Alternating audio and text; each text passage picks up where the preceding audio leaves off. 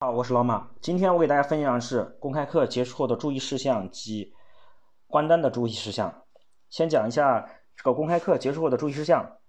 公开课结束后注意事项这边我给大家分享五点啊，这个大家注意一下。第一，结束后以后要做一下会议善后工作啊，这就不用说了。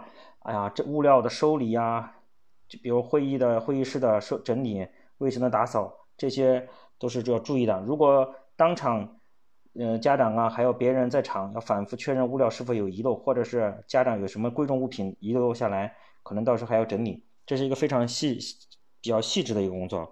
因为有些我们在做活动中经常遇到有些家长把他们的贵重物品或者手机或者是一些其他的物品遗漏在咱们的会场上啊，这也是家长对取得信任的一个很好的一个手段。第二，记着散会后两个小时就要。安排业务人员给客户打电话，打电话干什么？问一下是否安全到家，并征求客户体验意见，明白吧？打电话问到家以后，问一下，哎，今天这个公开课体验体验的怎么样？有什么意见和好的建议，对吧？给大家提一下，希望家长呃能多说说，是吧？聊得越多，说明他越信任，就算他不报，他也知道咱们存在哪些问题，对吧？第三个，邀约家长加入本次公开课建立的微信群。一定要在你们的公开课里面要建群啊，把家长拉到群里面，不然你这个客户就没有沉淀，走了你就走了，对吧？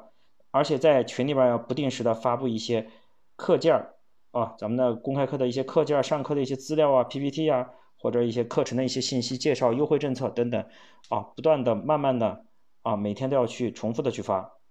第四，要统计公开课的成果啊，这次公开课结束以后，到底有多少人交？交交定金有多少人交全款，对吧？你要统计一下转换率，那一百个人有多少承担呢？有多少交定金呢？第五个，已购买客户定期回访，这个很重要，对吧？已经购买了，你要过段时间要去回访一下，并要去转，要他干啥？要回访的目的是要他做转介绍，这点不用我多讲，对吧？第二个大的方面，我讲一下关单注意事项。关单注意事项我会呃讲六点吧。第一个。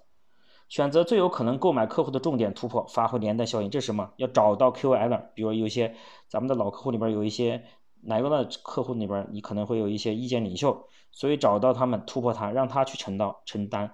他一旦承担以后，他的转介绍就起来了，这就具有连带效应。第二，利用好每一个销售工具，对吧？比如说试听啊、附加服务啊、资料啊、领取资料啊，或者是一些老师的一些沟通啊。对吧？消除其后顾之忧。第三，如果真的有购买力、有需要但没有达成销售的客户，可以让我们的专家为其免费咨询。比如说，你找个什么什么学科的专家老师，或者是哪个名校的老师，你可以请兼职出来，对吧？就用专家的权威权威进行出单，哎，这也是可以的。第四，如果客户来的是父父母两个，比如一个爸爸一个妈妈，对吧？爸爸不同意，妈妈很同意。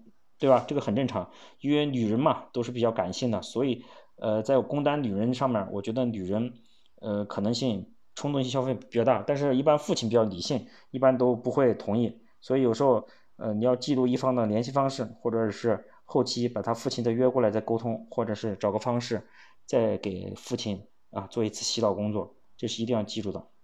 第五个，要一定要认真对待客户的咨询环节啊，具体要善于聆听。对吧？看听听客户到底有什么意见，了解客户的想法。如果客户不说话，这就是很大的问题。你要引导客户说话，客户不说话这是最大的问题，因为你根本不知道他不买，他存在哪些客户疑义，对吧？对第六个我就说一下，对已经购买的客户可以及时送上礼品，对吧？咱们在做公开课的时候，后期结束以后，这完了。我刚上次上节课也其实也讲到了，咱们在公开在那个公开课结束以后，一定在购买的时候一定要有礼品。对吧？这也是比较好的一点，这就是我讲的这几点，啊，今天就讲到这儿，明天咱们接着再见，再见。